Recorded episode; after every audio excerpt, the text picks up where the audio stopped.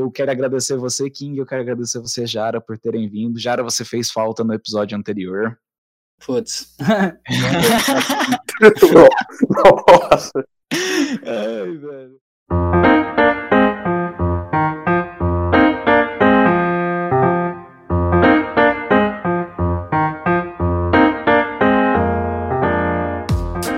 Bem-vindos ao terceiro episódio do podcast Sem Pano. Aqui quem fala é o Lucas, seu apresentador. Eu tô com os meus bons amigos integrantes desse podcast aqui, o King. Salve, salve, queridos ouvintes.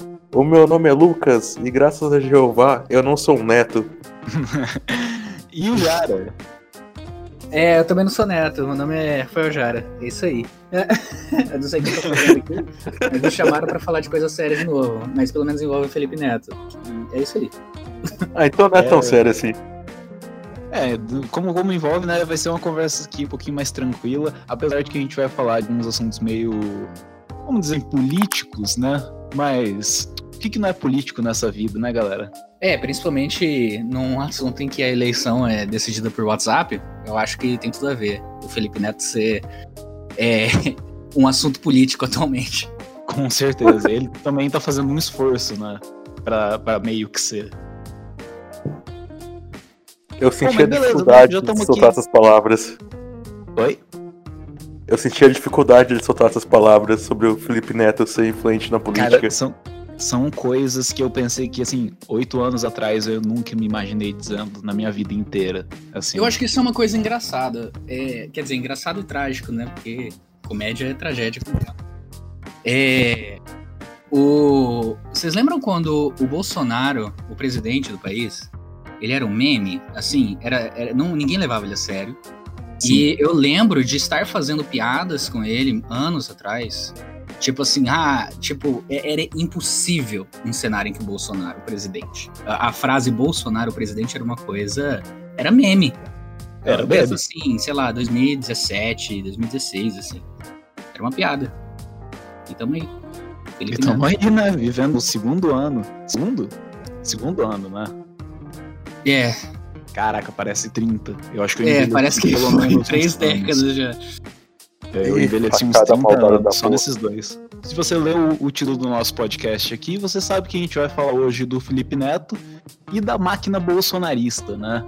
Primeira coisa que eu quero deixar claro aqui é o que a gente está falando quando a gente fala de máquina bolsonarista. Todo governo ele funciona com bases e estratégias e métodos e práticas, certo? Uhum. Então, Bolsonaro não é uma exceção. Ele tem um método, ele tem uma prática que ele faz para poder se manter no poder e para poder se manter relevante, influente, é, discutido, vamos dizer assim, em várias outras coisas.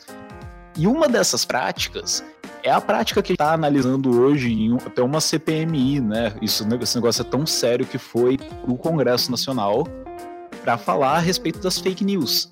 E não só de fake news em si, mas do compartilhamento em massa o compartilhamento sistemático de fake news, que é basicamente o que a gente tem visto política mundial desde 2016, desde que o Trump assumiu, né? Então, quando a gente fala de máquina bolsonarista, a gente está falando justamente dessas engrenagens que fazem o governo Bolsonaro funcionar, né?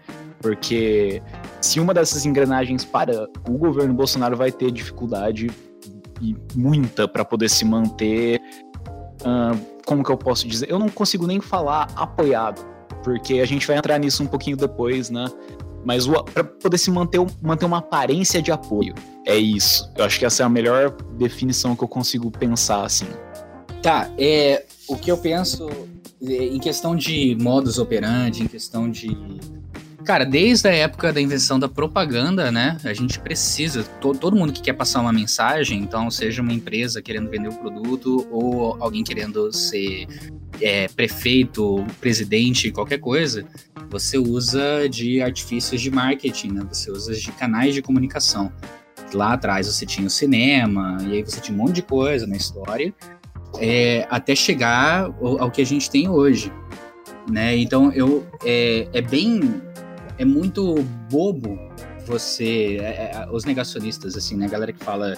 Quando a gente fala de gabinete do ódio, quando fala desse tipo de coisa, é, é muito inocente você achar que não tem uma, um esforço pensado por trás de cada notícia absurda que sai, por mais absurda que ela seja.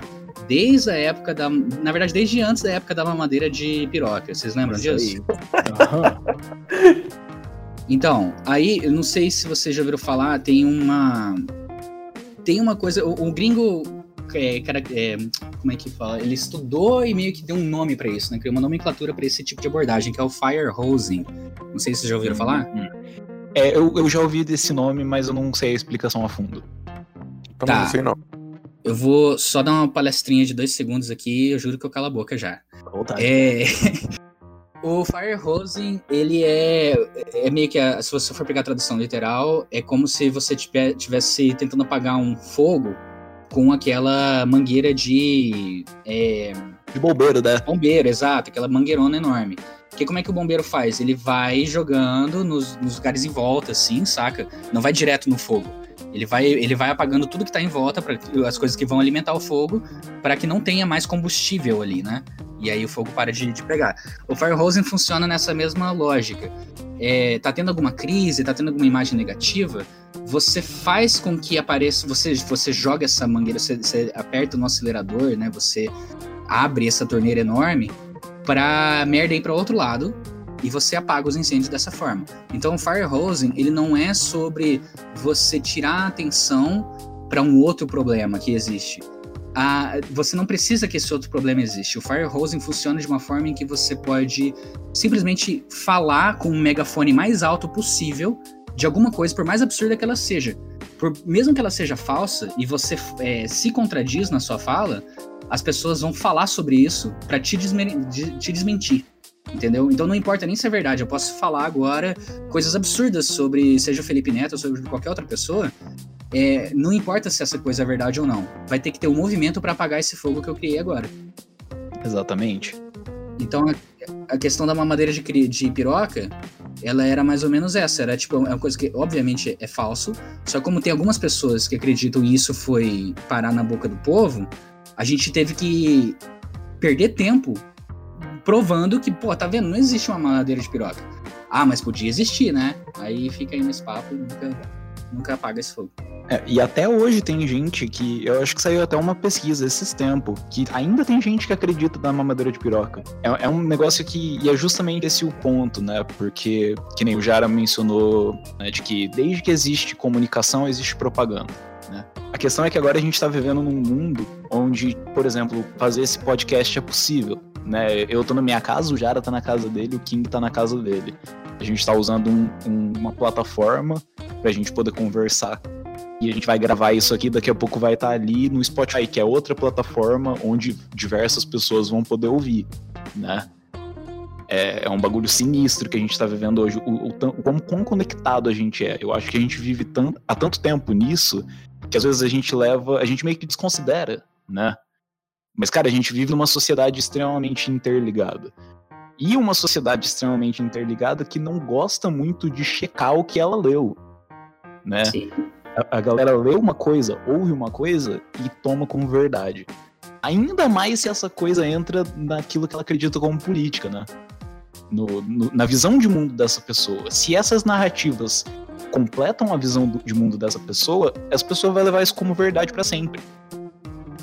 É, o, o que eu acho interessante que aconteceu como consequência dessa conexão é, no último episódio que eu não tava, vocês estavam falando sobre a diferença das mídias e como que é, o, o, que existe a velha mídia e a antiga mídia, né?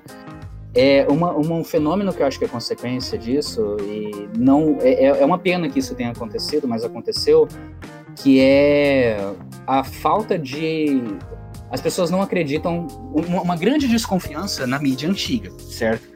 que é a mídia tradicional. A mídia tradicional que eu falo, que é aquele âncora de, de canal de televisão, fala, é, por meio de métodos de jornalismo ali atrás, de verificar fonte e tudo mais, tem, tem toda uma, uma coisa ali. Só que o, o, fato de ser uma empresa, o fato de ser uma corporação grande, como, como uma Globo, uma SBT, uma CNN, sei lá, qualquer coisa que você queira escolher, o fato de ser uma companhia falando isso para você é, com o tempo foi gerando uma desconfiança que até certo ponto dá para você entender, né? Ah, o que, que eles querem que eu acredite tal. A gente tinha essa discussão antigamente. A, a mídia. Pode falar. É, não, só, é só um adendinho. A mídia tradicional também, a no, velha mídia, ela já foi usada como ferramenta política em inúmeras ocasiões. Então, é. toda forma de mídia ela acaba sendo usada. O que muda é como a gente se comunica, né? E a forma Exatamente. como a gente comunicou mudou de, de tal forma que existe uma desconfiança com a mídia tradicional a tal nível que a gente já não leva a sério as notícias.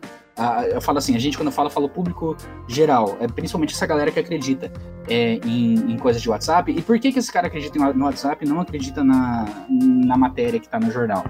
É, esse cara que está no WhatsApp, é, é, o fato da, da nova mídia ser interativa, ou seja, não ser algo que alguém falou e aí eu recebo isso de forma totalmente passiva, e sim algo que eu, é, eu compartilho e eu participo da história, né? Que é o que acontece no WhatsApp quando você compartilha uma, uma notícia, ou quando você está participando da divulgação né, daquela, daquela história. É, isso cria uma outra figura de autoridade que na cabeça das pessoas é maior do que a mídia, que é a pessoa que eu conheço. É o, é o seu Zé, é a pessoa comum, ao seu Zé sabe, da verdade. Tipo, meio que é, é engraçado essa coisa, porque o fato de estar tá tão fácil qualquer um é, falar qualquer coisa, que se eu escuto cinco pessoas falando a mesma coisa, é mais fácil de eu considerar aquilo verdade do que se eu ver aquilo no, no jornal. Meio que gerou esse é. movimento. Só que geralmente quem acredita nessas notícias do, do WhatsApp é a galera mais velha, que tá entrando praticamente na, na internet agora e ainda vai naquela. Se tá na internet, é verdade. Eles é pararam é eles muito. Eles não de... entendem como é que. Tipo assim, é, é engraçado, porque eles migraram da mídia antiga pra essa nova, né? Sim, e eles pararam de acreditar tanto na mídia antiga por causa do próprio Biroliro, que fala que a Globo só só ataca ele e tudo mais, e a galera é, começou... Ele alimenta esse discurso, né? É. E a galera começou a não acreditar mais na, tanto na, na TV, assim, nas, nas coisas que eles falam. Por causa disso. E é engraçado porque existe uma. Por que, que as pessoas botam tanta fé, né? Mesmo, é, mesmo essa galera mais velha? Porque eles não entram. Tipo, é muito fácil entrar na cabeça de todo mundo que você consegue conduzir a conversa na mídia tradicional, né? Porque você vai lá, é, caga dinheiro em cima da, da rede de televisão e ela passa a mensagem que você quer passar. Só que não passa na cabeça das pessoas que eu consigo fazer a mesma coisa é, via WhatsApp. Não quer dizer que o WhatsApp aceita o meu pagamento. Só que existe uma forma de eu trazer aquele mesmo modus operandi de eu falar, ah, pedir para a mídia falar o que ela quiser, dessa mensagem ser passada do jeito que eu quero, se eu tiver a grana suficiente para isso acontecer.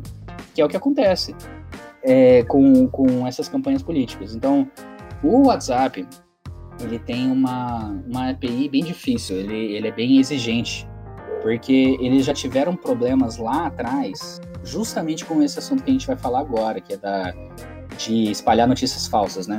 Em países mais, mais pobres, eu não vou saber exatamente qual país agora. É, eu, eu, vou ter que dar uma pesquisada, depois eu coloco o link, eu passo pro, pro Amanda. É, tava tendo uma, uma coisa de pessoas é, falando, espalhando notícias a torta e direito sobre é, supostos pedófilos, sabe? Galera, galera é, que, que comete crimes. E essas pessoas estavam sendo linchadas em público. É, então tava, tava tendo uma consequência de pessoas estarem morrendo por causa de notícias sendo espalhadas. Assim. Notícia assim, é. que qualquer um pode inventar, entendeu? É, mas isso tá acontecendo aqui também. Tem o recente agora do Michael Kister. É mesmo, a... né, cara? Isso aconteceu tipo hoje, se pá. Sim, a gente tá aconteceu... gravando isso no dia 8 de. Não, no dia 3 de agosto. Sim, o que aconteceu? Eu tava investigando um pedófilo Aí a Record simplesmente colocou a foto dele lá, falando: Ah, ele só é o cara de peruca, tá ligado? E o Michael veio ao público falar que vai processar a Record, porque eles não explicaram direito o negócio. Não falou que aquilo era um personagem dele, que alguém tava usando indevidamente. E só atacaram lá como se fosse ele. E ele pode se ferrar muito por causa disso. É, velho, olha o perigo disso, cara. Você tá louco. É bem tenso. É, não, e isso é pra gente, pra, pra descrever, né, tipo, a, a importância e a, a realidade que tem dessas coisas, né, de que, pô, espalhar notícias falsas sobre uma pessoa literalmente pode destruir a vida dela, né. Sim, ainda mais se essa pessoa é conhecida na internet. Ainda mais se é uma figura pública, assim, e lógico. E não é, é difícil. É, não, não é nem um pouco difícil, porque tem todo esse negócio de que de, da falta de checagem da fonte, primeiramente, e mesmo depois que essa fonte já foi provada como falsa, é, aquilo já tá lá, tá ligado?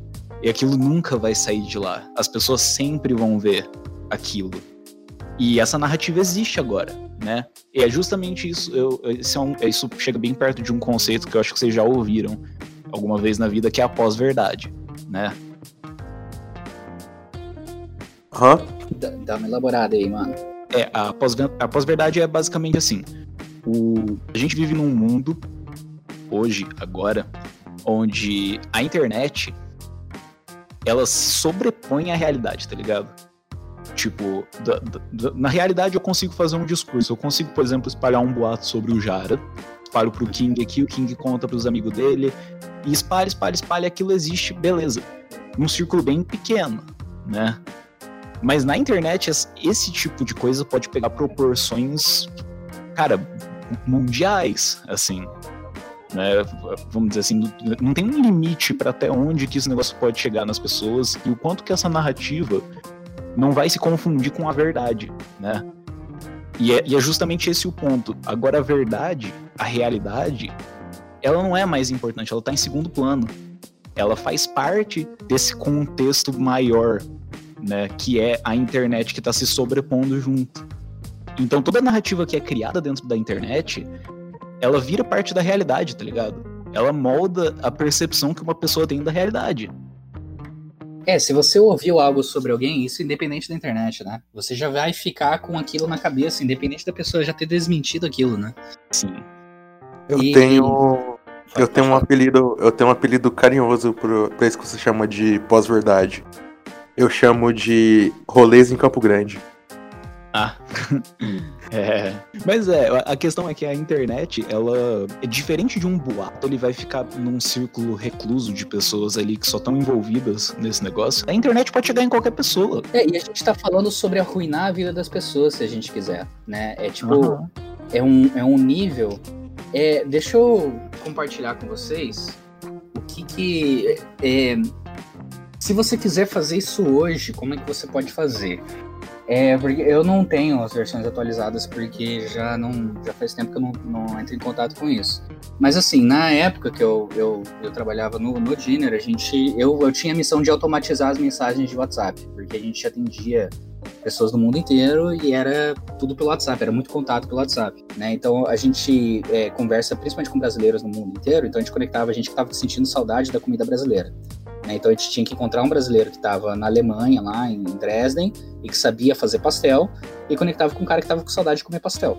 Tudo isso pelo WhatsApp. Né? A gente fez várias das coisas, a gente fez pelo WhatsApp, sem as pessoas precisavam baixar app nem nada. Então você imagina, eu tendo que coordenar conversas ali de 6 mil pessoas é, no mundo todo o tempo todo, né? Ficar conectando elas e tudo mais. Então eu fiquei procurando formas de automatizar isso. E aí a gente tá falando um período sei lá, de 2015 até 2019 deu procurando alternativas para isso. Mais ou menos um pouco antes da época da eleição de 2018, uma máquina surgiu, porque eh, eu estava em vários grupos de gente que estava procurando automações.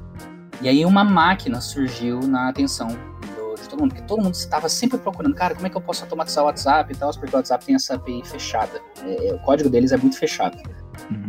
E aí, do nada, surgiu um cara, velho. Falou: Ó, oh, eu consegui. Eu descobri como automatizar tudo. Vem em mim.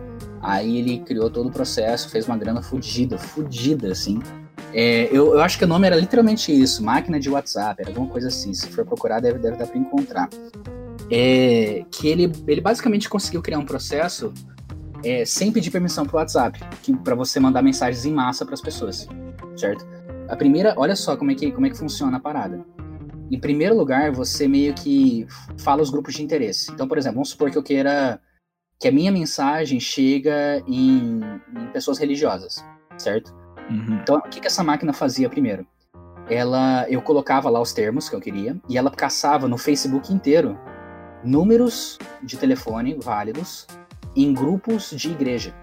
Sabe, sabe que essa galera que tem grupo de WhatsApp de igreja, ou enfim, de qualquer outro assunto, e a galera fala, ó, oh, galera, manda seu, seu telefone aqui, comenta seu telefone aqui por coisa XYZ, certo?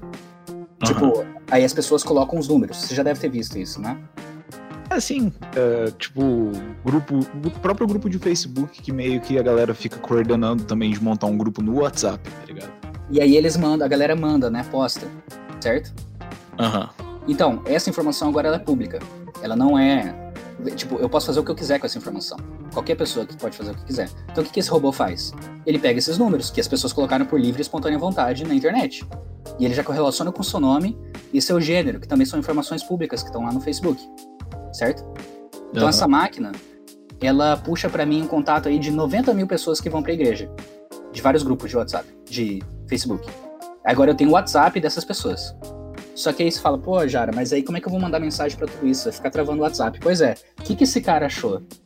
Ele conseguiu um esquema, mano, que você basicamente fazia uma assinatura, você falava assim, cara, eu quero, sei lá, eu quero 52 chips. Ele mandava pra você, chegava no correio, 50 chips válidos Pra você encaixar no celular, usar a máquina, ela dispara pra uma porrada de gente, o, o chip é, é banido pelo WhatsApp, certo? Aí você coloca outro chip e repete o processo. Então, é, eu tava usando esse tipo de coisa pra atender a galera dentro da minha empresa. Só que tinha gente usando pra tudo quanto é coisa que você pode imaginar, mano. Com certeza. Tinha gente usando tudo quanto é coisa. Então tinha gente difamando a gente.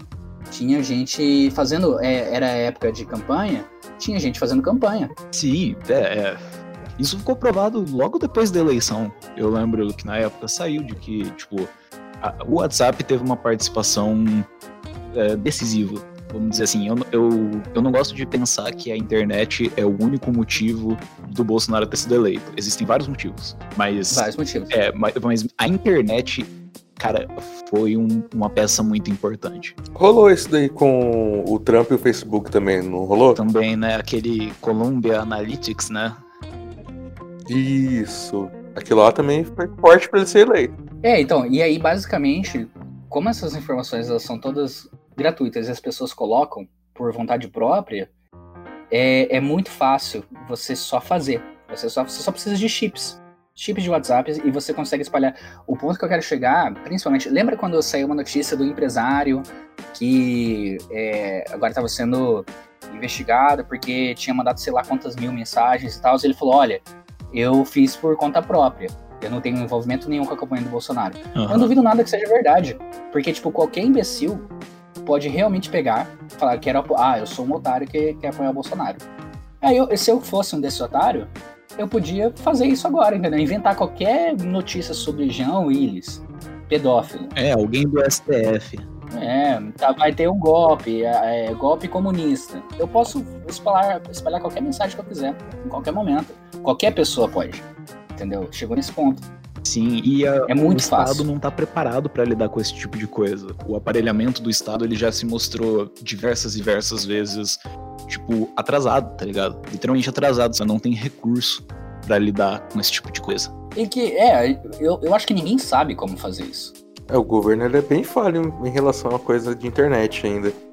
Quantas vezes já não apareceu que algum site do governo foi hackeado e colocaram alguma coisa zoando lá, porque os caras não sabem como resol- resolver isso. Sim, ou às vezes porque, tipo, é, o- a internet ela tá em constante, tipo, desenvolvimento. A galera tá toda vez, todo dia aprendendo um bagulho novo, aprendendo a fazer alguma coisa de uma forma diferente. E aí, tipo, tem horas que passa o estado. Tem, tem a galera que consegue. Tipo, cara, eu, eu fico impressionado que, tipo, o site da NASA às vezes é hackeado, tá ligado? Sim. Tipo, Eu acho que eles foram hackeados esse ano, não foram? foram, eu acho. Eu acho que a gente. Eu não sei que país que tá pronto pra isso, mas é. É complicado. Eu sei que agora tá tendo discussões sobre fake news e parece que o Estado tá discutindo como fazer isso. Só que eu sinto que, é, não querendo ser fatalista, mas a gente vai chegar a algum consenso, vai ser passada alguma lei, essa lei vai ser mal recebida, beleza, mas vai ter que ser cumprida. E aí daqui a pouco ela vai ficar obsoleta de novo, sabe? Porque é muito difícil de controlar. São, são qualquer pessoa no mundo com celular pode fazer tudo isso que a gente tá falando. Se a gente quiser arruinar a vida de alguém, a gente pode. A gente tem. A, a diferença é que antes eu precisava saber é, escrever, ter acesso à impressão de jornal e não sei o que, para eu poder espalhar a mensagem que eu quero. Hoje, qualquer pessoa com um celular, acesso à internet, não precisa nem ter celular, pode pegar um celular emprestado, só precisa ter acesso à internet e ela consegue fazer isso. Então, assim, não sei quem que tá pronto para isso. É, cara, é, uma, é um problema, tipo, extremamente moderno. Moderno no sentido de que tá acontecendo agora, né? Tipo, que tá acontecendo nesse momento. Mas eu quero aproveitar, Jara, esse seu hook que você fez para falar da questão do Estado, que ele tá tentando lidar com isso, né? E eu vou puxar para nossa próxima parte aqui da pauta, que a gente vai falar um pouquinho do gabinete do ódio. Mas assim, é, eu não vou colocar o título desse podcast como Gabinete do Ódio, né? Vai ser a máquina bolsonarista. Porque o nome Gabinete do Ódio hoje ele é visto com um pouco de é, indiferença, sabe? Tipo, é, é uma notícia um pouco mais antiga, né? Ele começou. Essas investigações começaram já tem alguns meses. Uns bons 3, 4, 5 meses, né? Acho que sim. É, alguma coisa assim. E a questão toda é que começou a ir a público é, indícios e alegações e, assim, assertivas a respeito de que boa parte do que rola dessas difamações, principalmente que envolve figuras políticas é, ou famosos, assim, né, por assim dizer, tá ligada, tá, tá tipo, estritamente ligada ao governo Bolsonaro. Não é nenhuma questão de, ah, é, tá apoiando ele. É, são dois caras que foram apontados como principais réus para é, que são contratados pelo Flávio Bolsonaro. Flávio ou o Carlos? É o Carlos, né? Ah, é o Flávio. É o Flávio. É o Flávio? É. Cara, é, cada um é, é, metido com cada roubada que. vamos colocar assim, é, exatamente. Não, a questão não é qual dos Bolsonaros é. Mas o clã Bolsonaro. É o, Bolsonaro. É, o clã Bolsonaro, ele tá estritamente ligado a esse tipo de atividade que afeta a esfera política, né? A gente tem visto ao longo dessa pandemia protestos de a galera querendo derrubar o STF. E é lógico que os protestos, em sua maioria, não são muito cheios, né? É, é cômico até, né? de, de olhar. Nossa, eu tenho um, eu tenho um ódio dessas mulas que quer derrubar o STF gigantesco, meu Deus. É, cara, o bagulho Mas foi tão sinistro. Eu não vou pistolar aqui.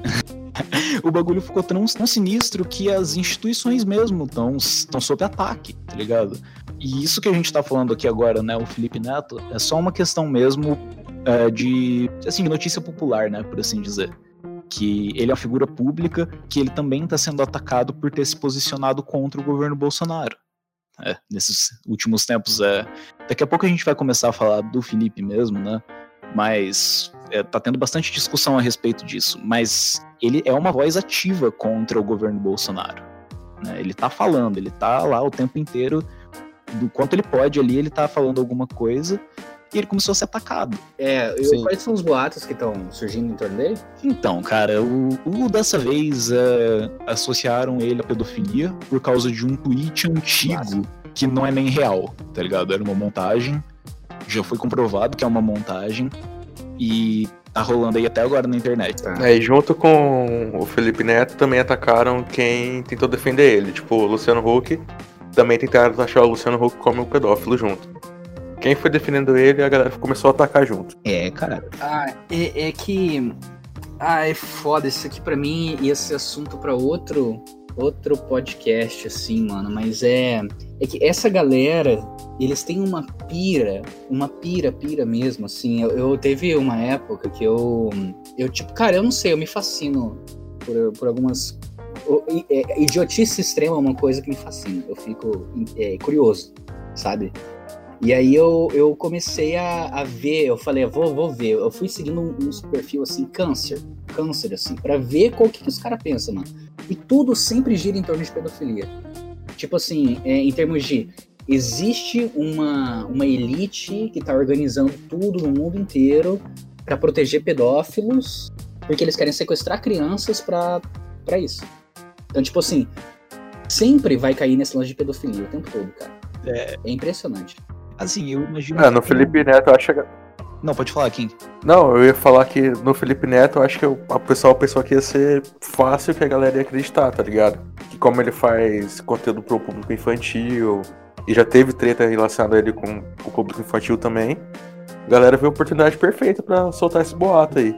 Sim, sim. E é porque sem contar que assim, o Felipe Neto ele alcança um público É, a gente, eu, eu vou entrar mais a fundo nisso daqui a pouco, mas assim, um público desde criança até jovem adulto, né? E os pais, a galera mais velha, a galera que acredita nas notícias do Zap, conhece eles porque provavelmente um filho criança assiste os vídeos, né? Ah. Então, quando você associa esse cara em específico a uma imagem de pedofilia, acabou. É, cara. Uh, tipo, ele pode falar o que ele quiser. Que eu assisti, né, algumas entrevistas dele, eu li algumas paradas dele para esse podcast. E ele disse que o público dele não é infantil. O irmão dele, ele, o irmão dele é mais do, da galera kids, que é tipo pré-escolar mesmo, e criança. Uhum. Né? E ele fala que ele é para jovem adultos, mas assim, eu tenho certeza que o conteúdo dele atinge muito mais crianças do que jovem adultos, principalmente no Facebook. Ou no Facebook não, desculpa, no YouTube. No YouTube. No YouTube. Que o canal dele agora é basicamente Minecraft. É assim. Tá, mas vamos falar mais um pouquinho do gabinete do ódio, né? Pra gente poder fechar essa pauta. Eu, eu acho que dá pra gente dar uma atualizada nessa questão do gabinete do ódio, porque acho que a imagem popular que tem da galera e, e, realmente é correta, sim, de que tem gente ligada diretamente com a família, com a família Bolsonaro, é, fazendo essa campanha de difamação, sim. Mas assim, isso aí já é notícia velha, né? Todo mundo sabe nem o que você falou, né? Gabinete do ódio é uma coisa que já tá saindo de, de pauta mesmo, porque já é uma realidade, né? Na cabeça das pessoas, a galera já, já entende isso. E quem não acredita não vai acreditar de qualquer forma, né? Que, que exista o gabinete do ódio. Mas eu, eu acho que o, o que eu queria passar com aquilo que eu falei de como funciona é que, tá bom, beleza, acredite aí que não tem ninguém relacionado diretamente ao Bolsonaro.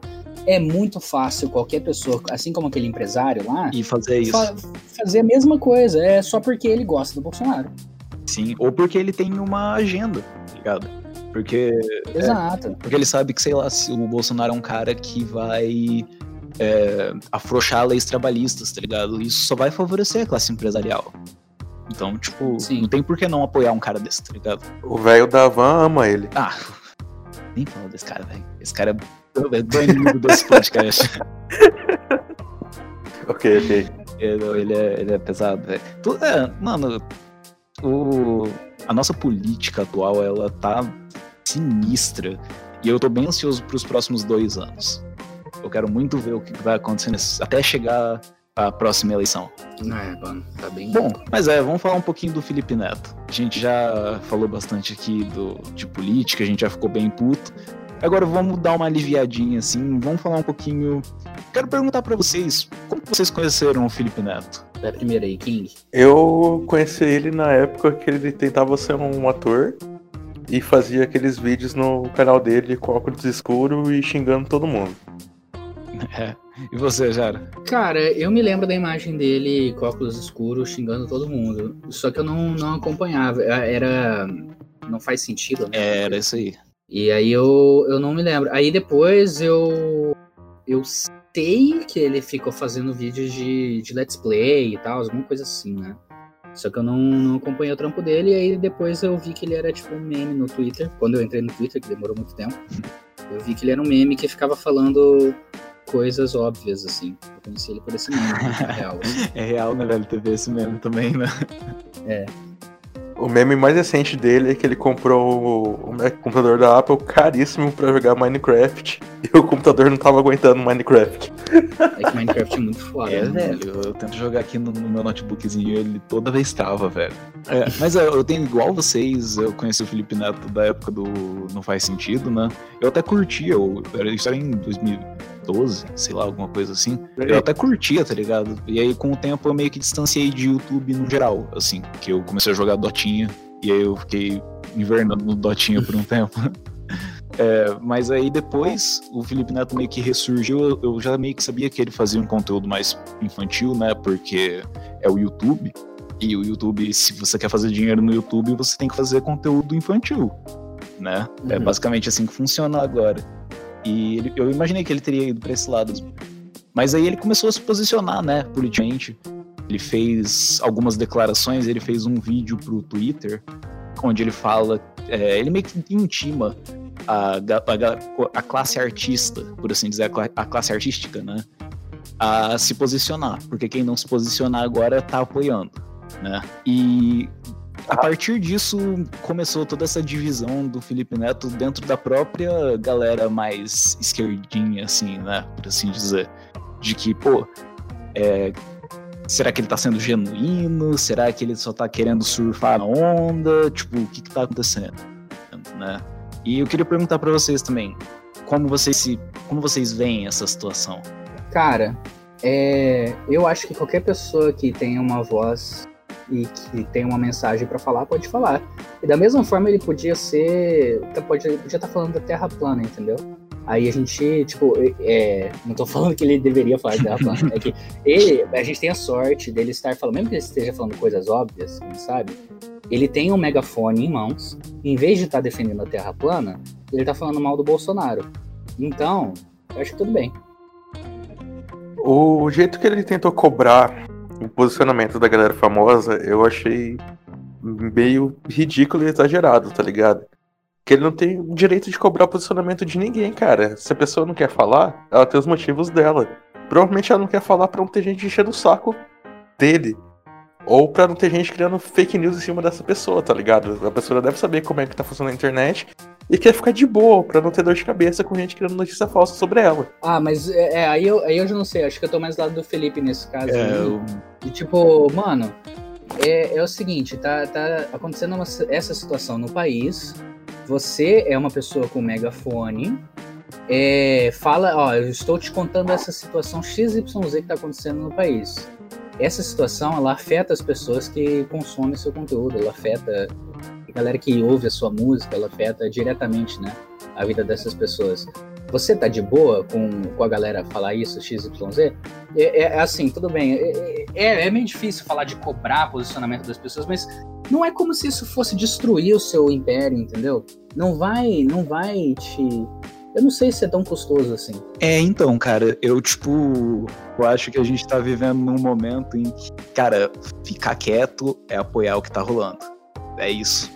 Não, não tem o que ser dito. Eu acho que o Felipe Neto, ele foi. Ele pode até não ser um cara que tem, vamos dizer assim, um cara, ele não é um cara de esquerda. É lógico que ele não é um cara de esquerda. Mas ele atacou num ponto, no cerne da questão, de que é, é assim, ou você tá com ele, ou você tá contra ele. E se você tá contra ele, você tá é, usando a sua plataforma para poder fazer isso, né? Mas o Felipe Neto, eu vi uma coisa que me deixou um pouco incomodado, assim, porque o YouTube dele tá com 39 milhões de inscritos. O Twitter dele tá com alguns milhões de seguidores também, mas é bem menos, é um número bem menos expressivo. E ele tá fazendo essa militância dele só no Twitter. Enquanto que o YouTube dele continua completamente é, voltado pra criança, né? Ele tá jogando Minecraft e tal. E aí eu fico pensando, tipo, cara, a sua maior plataforma tá no YouTube. Por que, que você não tá falando com essa galera, tá ligado? Tipo, é meio que como se ele soubesse que, assim, dentro do Twitter, a grande maioria é uma galera que tá contra o Bolsonaro. E aí ele foi lá e falou no Twitter porque ele sabia que lá ele ia ter uma, um espaço para ele poder falar. Entendeu? Entendi. É, eu, eu acho que também é uma questão de eficácia, viu, Amanda? Eu não sei se. É porque você falou que vai alcançar mais gente, né? Mas a partir do momento em que ele solta, já que o público dele é infantil, que ele solta no YouTube, essa, eu acho que ele pode simplesmente chegar e soltar. Só que eu acho que é mais eficaz no Twitter mesmo. Eu acho que a gente tá falando sobre isso porque ele postou ali no Twitter. Se ele fizer um vídeo no meio dos vídeos de Minecraft dele, é, falando desse posicionamento, ele vai falar para um monte de gente de 13, 12 anos de idade. É, então. Eu não sei se, é. se vai pegar. Não, pode falar. Eu, não, eu entendi, na verdade, não, o não, que isso quis dizer. Tipo, que, lógico, mas ele, cara, eu assisti aquela entrevista dele do Roda, Roda Viva, né? E ele disse, basicamente, ele falou, né, que, tipo, cara, a audiência é jovem adulta. Ele acredita, ele falou, pelo menos no Roda Viva, que a audiência dele é jovem adulta.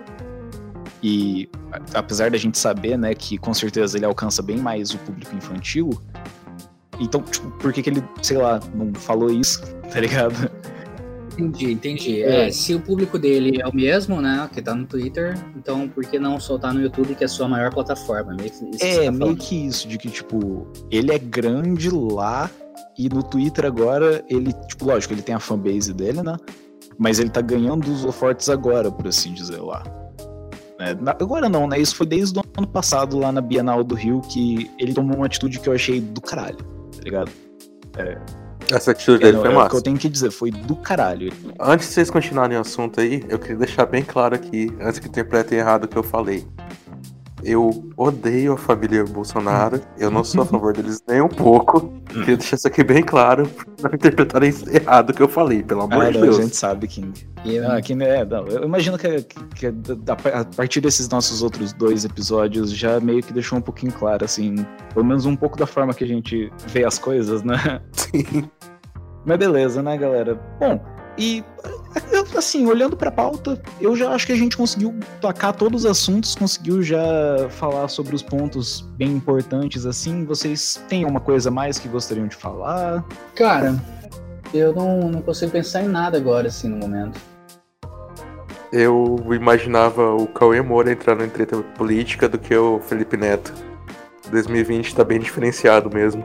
Mas eu, eu acho, eu não acompanhei o conteúdo do Cauê, mas é, de vez em quando eu caía no conteúdo dele e sempre era bem politizado. Eu acho que já era a marca é, dele sim. desde lá de trás, né? Eu acho que ele, é, o Felipe Neto choca porque ele sempre fez conteúdo de criança e de repente ele começou a falar disso, né? Sim.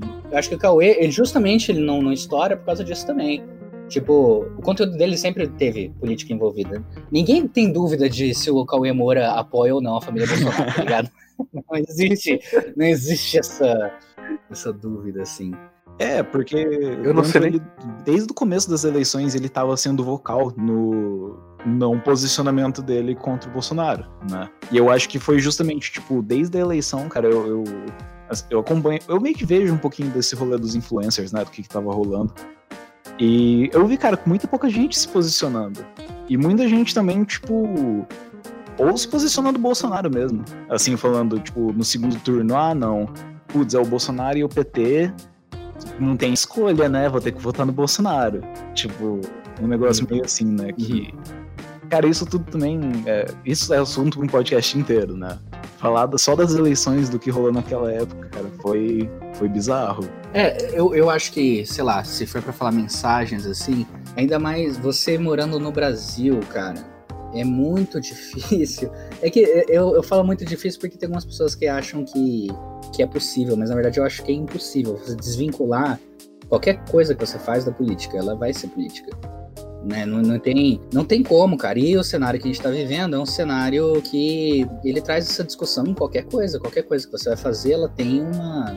Ela tem um, um lado político desse, dessa coisa. Então, a galera que tem medo de posicionamento, é que nem acho que preocupação do King naquela hora, né? De falando de. Ah, é, eu achei escroto cobrar o posicionamento da galera e tal.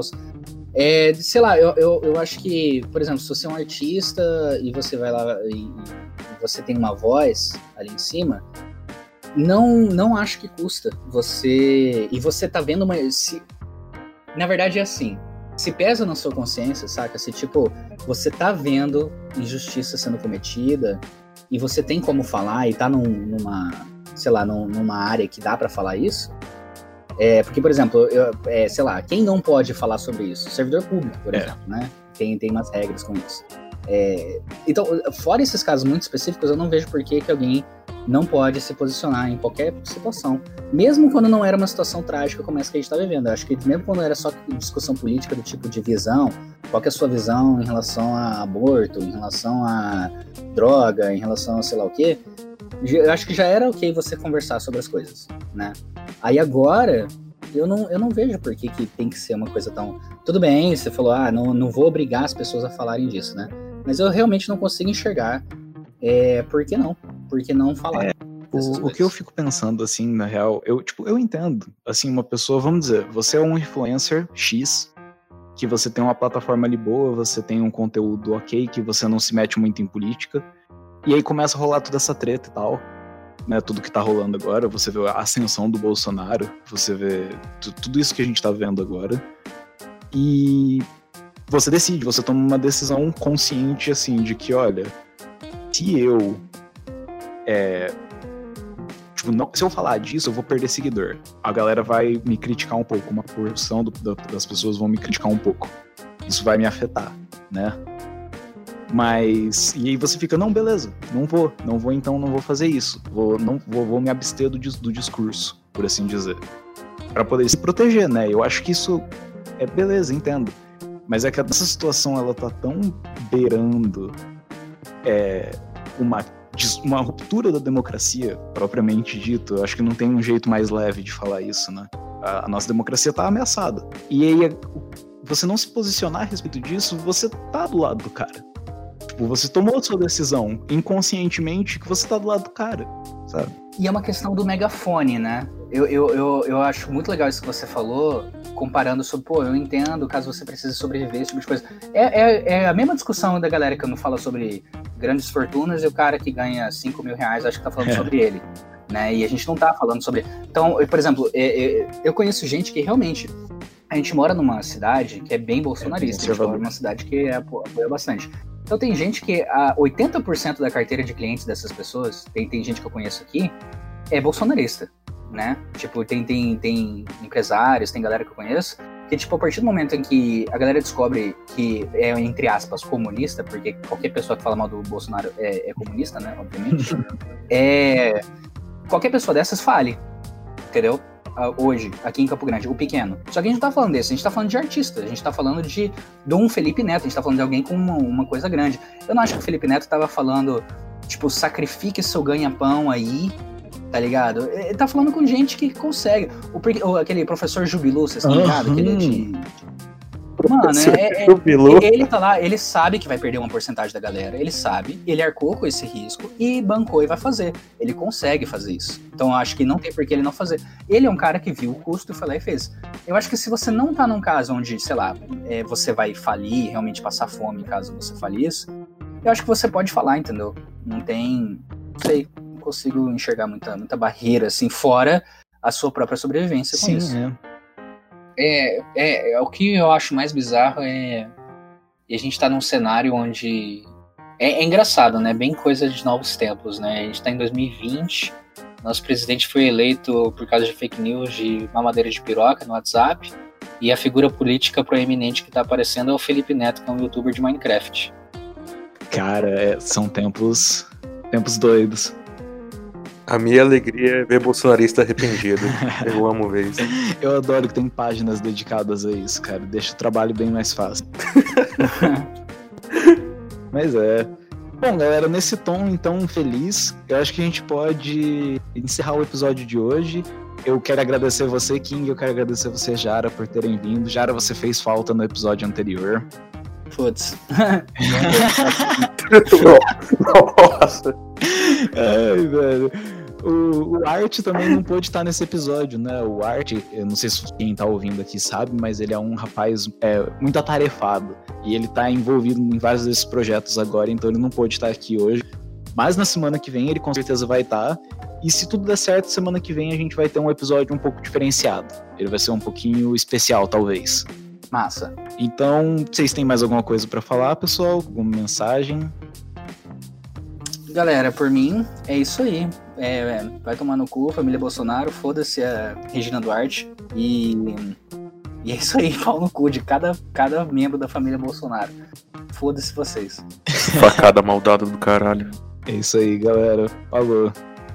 Falou!